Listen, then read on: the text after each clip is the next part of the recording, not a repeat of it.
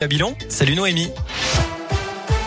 Salut Cyril, salut à tous. À la une, Valérie Pécresse et Éric Ciotti, finalistes pour l'investiture Les Républicains. En vue de la prochaine élection présidentielle, ils ont remporté le premier tour face à Xavier Bertrand, Michel Barnier et Philippe Juvin.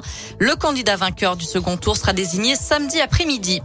Deux cas de variants Omicron confirmés en France. Le porte-parole du gouvernement avait prévenu. Ça devait arriver dans les prochains jours, voire les prochaines heures. Eh bien, un premier cas a été confirmé en région parisienne. Un homme âgé d'une cinquantaine d'années qui rentrait d'un voyage au Nigeria.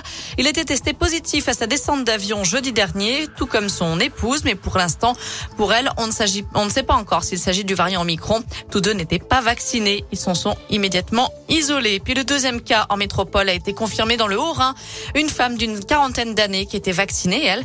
Elle a été testée positive au retour d'un voyage en Afrique du Sud et placée à l'isolement d'après l'ARS du Grand Est.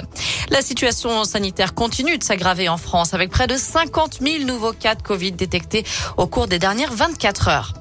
Jean Castex est attendu demain dans la région après avoir clôturé les assises des départements à Bourg-en-Bresse. Le Premier ministre se rendra à Lyon où il retrouvera Olivier Véran en début d'après-midi pour visiter un laboratoire des HCL qui réalise le séquençage des tests PCR. C'est ce même labo qui a confirmé le premier cas de variant Omicron à la Réunion d'après le progrès. Jean Castex ira ensuite visiter un centre de vaccination dans l'Est lyonnais et puis il fera escale à l'aéroport Lyon-Saint-Exupéry qui applique le renforcement des contrôles sanitaires. Je le disais justement, les assises nationales des départements de France se poursuivent à Bourg-en-Bresse avec la venue aujourd'hui de Tony Estanguet, le président du comité d'organisation des JO 2024 et Marie-Amélie Le Fur, présidente du comité paralympique et sportif. Demain, avec la venue de Jean Castex, les manifestations seront interdites aux abords d'Interexpo. À retenir aussi cet accident mortel cet après-midi à Clermont-Ferrand. Un piéton a été renversé par un véhicule sur le boulevard Clémentel. Les secours n'ont rien pu faire pour le sauver. Le boulevard est donc coupé à la circulation. Une déviation est en place. Autre accident dramatique dans l'Ain, cette fois-ci, un piéton âgé de 20 ans est décédé la nuit dernière à Belay après avoir été percuté par une voiture en pleine rue. Les deux occupants du véhicule ont été pris en charge par les pompiers en état de choc. On ignore pour le moment les circonstances exactes de cet accident.